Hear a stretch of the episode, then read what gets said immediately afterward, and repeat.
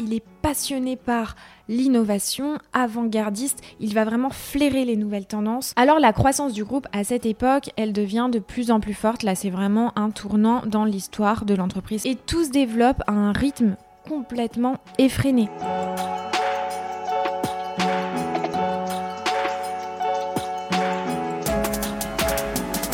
Elle est l'une des plus grandes entreprises dans le monde, représentée notamment par une marque iconique née en Italie. La France est championne du monde dans sa consommation et chaque seconde, 9,5 kg de produits sont engloutis dans le monde entier, soit l'équivalent de 300 000 tonnes par an. Aujourd'hui, je vous parle de l'histoire de Nutella.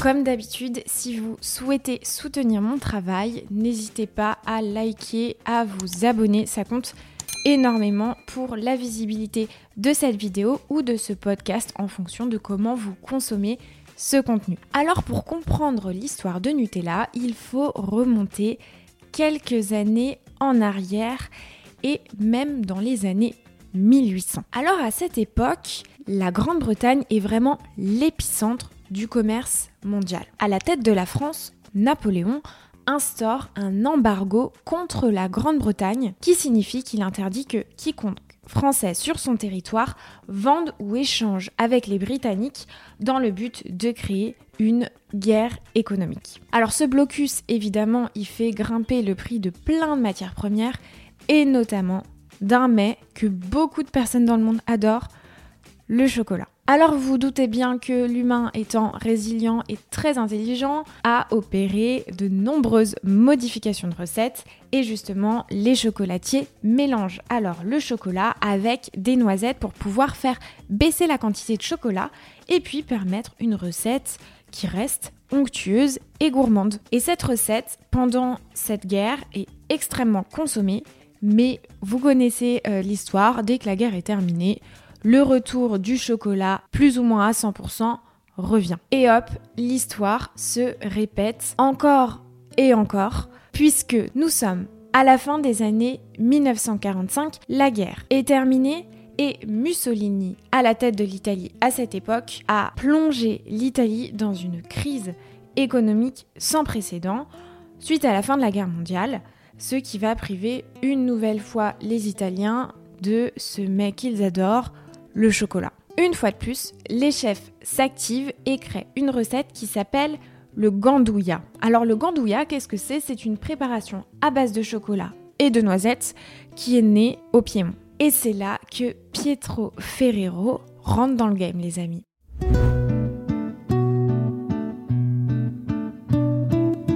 Ferrero, ça vous dit forcément quelque chose. Nous sommes à Farigliano en 1800 98 et un petit garçon né dans une famille, la famille Ferrero, au nom de Pietro Ferrero. Alors Pietro Ferrero, en 1923, il est à la tête des fourneaux d'une petite pâtisserie de Dogliani. Il améliore la recette du gandouilla pour la transformer en gandoujo. Tout ça paraît très technique, mais finalement on se parle d'une recette assez simple.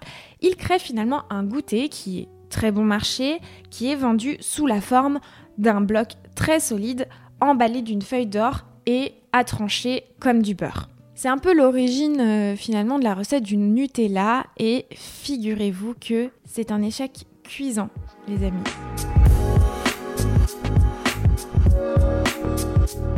Comme tout entrepreneur de cette époque, eh ben ça va pas le décourager. Il va retravailler la recette jour et nuit pour la transformer en une pâte beaucoup plus fluide et beaucoup plus facile à tartiner. On raconte d'ailleurs qu'il y aurait eu une vague de chaleur qui aurait provoqué la fonte de ce produit pour donner la pâte onctueuse, la pâte à tartiner onctueuse qu'on connaît aujourd'hui. Eh bien, les enfants qui connaissaient le gondjuyo, suite à cette vague de chaleur, décident de continuer d'en consommer et décident justement d'étaler cette fameuse patramonie à l'époque sur du pain, créant ainsi une nouvelle façon de consommer ce goûter. Les frères Ferrero, ils ont été complètement euh, inspirés par euh, cette idée ingénieuse et ils transforment alors leur produit en une délicieuse pâte à tartiner onctueuse qui remporte à l'époque un immense succès. Et c'est alors en 1951 que le Ganjuyo est rebaptisé Super Crema ou alors initialement appelée Crema Alba. Elle est très populaire, elle a un prix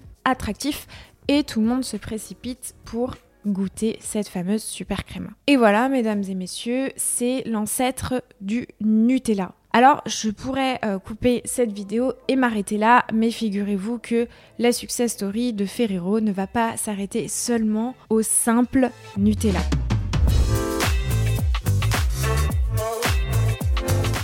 En 1949, Pietro meurt à l'âge de 51 ans d'une crise cardiaque et transmet son activité à son fils Michele Ferrero qui prendra le rôle d'administrateur de l'entreprise. Il gère la production et aussi et surtout la création de nouveaux produits pour justement faire grandir ce business florissant. Et il ressemble énormément à son père. Les chiens ne font pas des chats, il est passionné par l'innovation, avant-gardiste, il va vraiment flairer les nouvelles tendances, flairer les tendances de consommation pour étendre à d'autres marques et je vais vous raconter tout ça dans cette vidéo. Alors par exemple, à l'époque, il lance les bars Sultanino, donc c'est l'ancêtre des bars Ferrero Rocher que vous connaissez. Et puis Michele, c'est un patron qui est décrit comme très proche de ses collaborateurs, qui se rendait à la rencontre de ses employés pour échanger avec eux sur leurs conditions de travail, mais pas que, justement, il récoltait, c'était un patron euh, euh, très participatif avec ses employés. Il avait un grand cœur, une grande humanité, donc, euh, son empreinte sociale, c'est ça, c'est d'être proche des gens, d'avoir de, euh, développé beaucoup de choses avec les personnes et, et d'avoir apporté beaucoup de choses au niveau social. Et d'ailleurs, parlons-en, la culture d'entreprise chez Ferrero, elle est assez particulière pour l'époque puisqu'elle est marquée surtout par la fidélité euh, des collaborateurs à son entreprise et c'est, euh, comme je le disais précédemment, une approche extrêmement participative. Les employés sont appelés les collaborateurs et ils sont encouragés à contribuer activement à l'entreprise et euh, la loyauté du personnel finalement elle est palpable, elle est même reconnue et il y a un prix euh, qui est décerné aux employés les plus fidèles qui s'appelle le Senior Ferrero qui est obtenu après 25 ans de boîte. Bon et donc Michele Ferrero il fait grimper le chiffre d'affaires de l'entreprise à 9 millions d'euros et le nombre d'employés s'élève à 300 personnes. Et c'est à ce moment-là, comme toute entreprise, que la communication et les campagnes marketing commencent.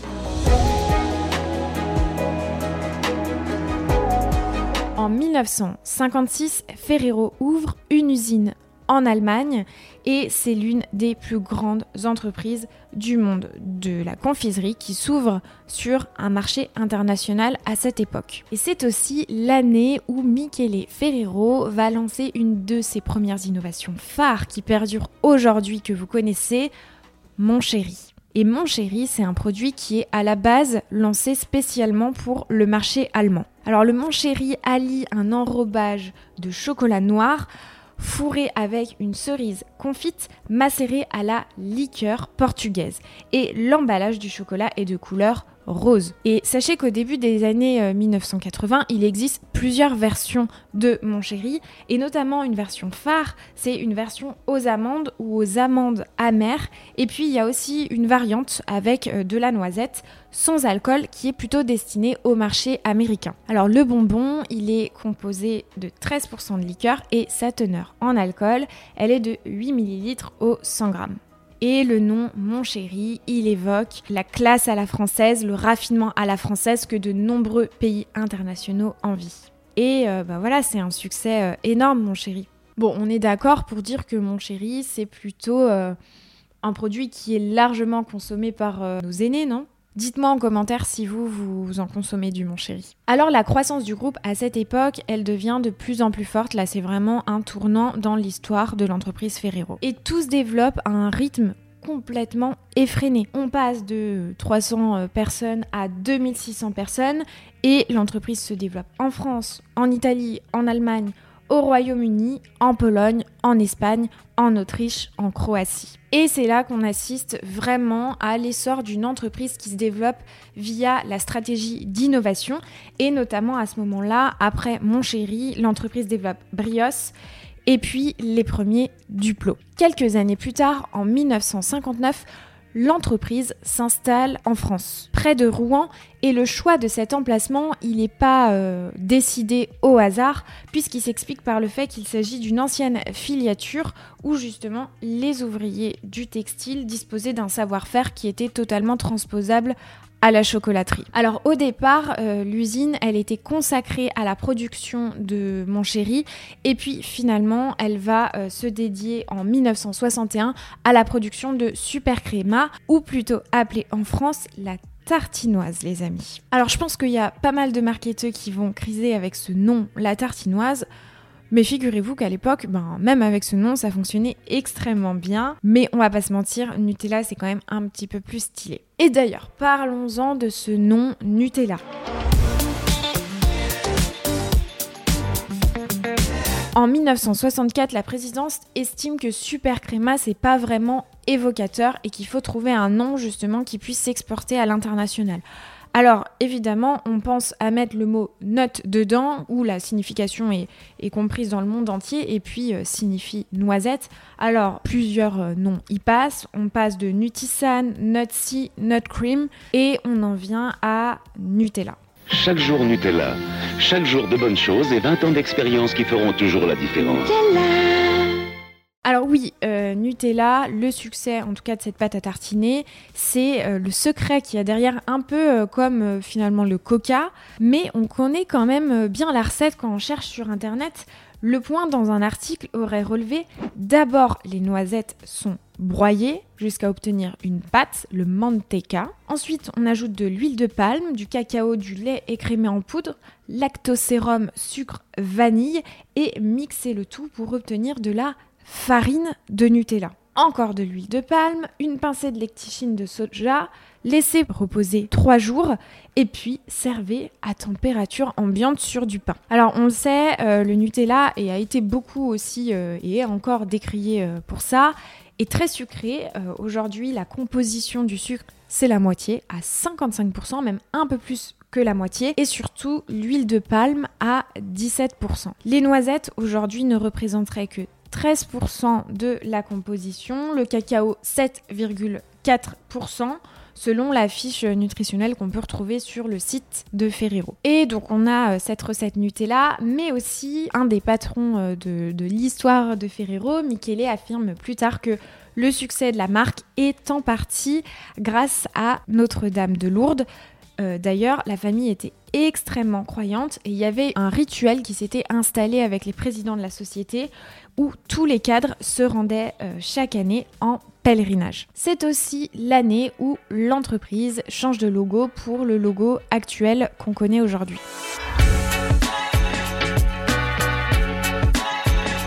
Bon, on peut pas s'arrêter là. Nutella, mon chéri, ok, mais Michele, il a euh, soif d'innovation et il va créer les Ferrero, les œufs Kinder et les Tic Tac. Et oui, les Tic Tac, alors moi je pensais que c'était un rachat en toute euh, transparence. Je me disais qu'on est plutôt sur un portefeuille euh, chocolaté avec euh, voilà des, confiseries à base de chocolat.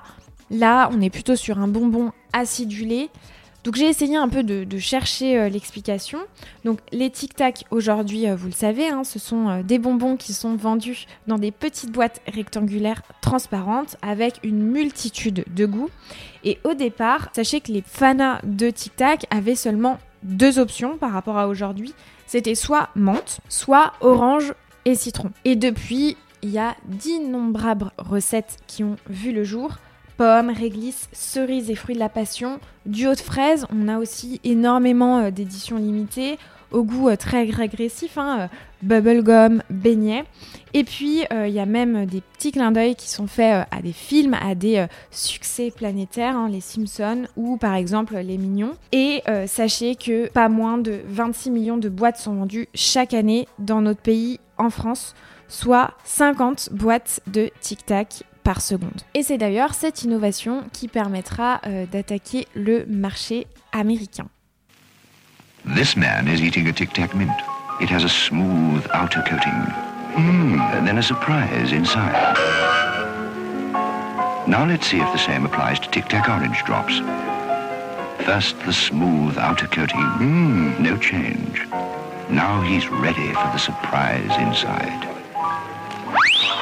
Tic Tac, the sweet with the on the outside, and either the or the on the inside. Ça y est, euh, Ferrero est présent dans le monde entier. Voilà, il fallait pas très longtemps euh, pour que euh, la famille s'exporte à l'international. Et sachez que sur au moins un pays du monde, bah il y a au moins une marque de l'entreprise Ferrero qui est vendue. Et en 1980, c'est aussi l'année où l'entreprise crée les Ferrero Rocher. There's only one word to describe the sophisticated hazelnut chocolate that's a tantalizingly light sensation full of crisp, creamy taste. Rocher. Ferrero Rocher. Alors oui, les Tic Tac ont été créés avant les Ferrero Rocher. Et bon, bah voilà, hein, euh, Ferrero Rocher, euh, c'est un produit de qualité que tout le monde connaît, qui est extrêmement vendu euh, pendant la période festive. C'est encore un succès et l'entreprise va de succès en succès.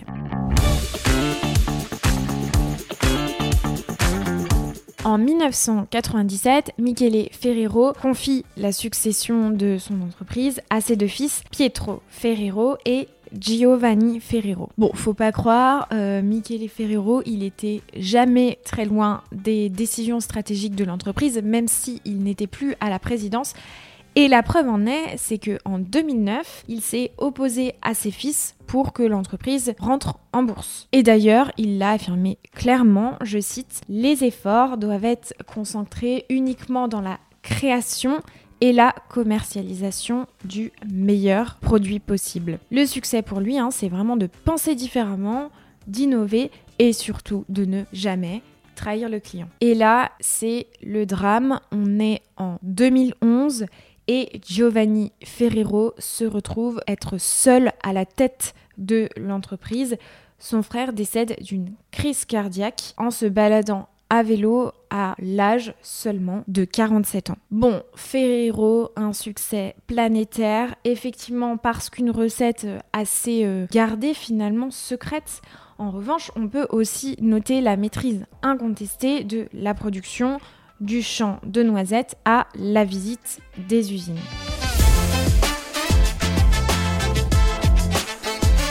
Et l'entreprise, elle montre quand même une stratégie euh, très différente depuis une bonne dizaine d'années, une stratégie commerciale beaucoup plus agressive qu'à une époque, parce que quand on est euh, leader d'un marché, il faut garder sa place, et donc on peut voir que aujourd'hui Ferrero accélère son expansion dans le monde. En 2015, Michele Ferrero décède à l'âge de 90 ans. Alors en 2017, il y a des changements euh, dans l'entreprise. Giovanni Ferrero quitte le poste de PDG et annonce qu'il conservera le rôle de président pour déléguer le pouvoir. Et pour la première fois de l'histoire des Ferrero, on a quelqu'un d'extérieur à la famille qui vient à la présidence de l'entreprise qui s'appellera Lapo Civiletti. Giovanni Ferrero, avant de quitter l'entreprise, il lance une dernière innovation qui, je pense, laissera personne indifférent, c'est le biscuit Nutella.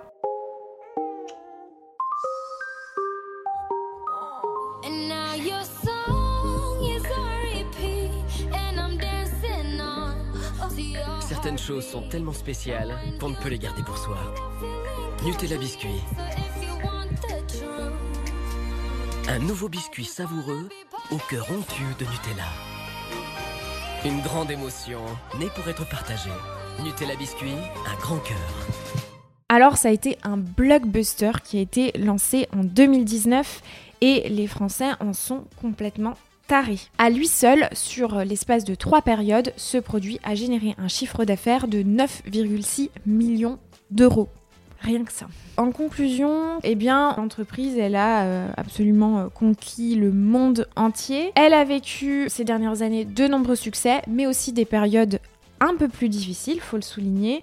On a eu euh, quelques euh, scandales, notamment euh, assez récemment à Pâques 2022, qui est un grand temps fort pour euh, absolument tous les chocolatiers, qui a été touché par un scandale autour de ces chocolats contaminés à la salmonelle. À deux semaines de Pâques, le groupe Ferrero rappelle un certain nombre de ses produits, plusieurs centaines de tonnes de chocolat vendus sous la marque Kinder en cause, un potentiel risque de salmonelle. Romain Cluzel, si pour la requin canne a été recensé en France, le groupe se montre extrêmement prudent.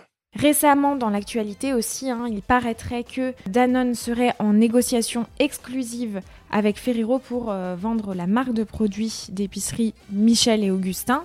Alors c'est une aubaine pour Ferrero dans le sens où ça leur permettrait, eux, de renforcer leur position sur le marché des biscuits et puis aussi de s'insérer sur un marché qu'ils n'ont pas exploré euh, jusqu'alors, c'est le marché de l'épicerie salée. Donc aujourd'hui, je tourne cette vidéo, on est le 8 janvier. Les choses auront euh, probablement évolué quand je lancerai cette vidéo. J'ai hâte d'en savoir plus. Voilà, j'espère que cette vidéo vous a plu. N'hésitez pas à mettre en commentaire ce que vous en avez pensé et je vous dis au mois prochain pour une nouvelle histoire d'entrepreneur qui a marqué la grande distribution ou et l'industrie agroalimentaire. À bientôt!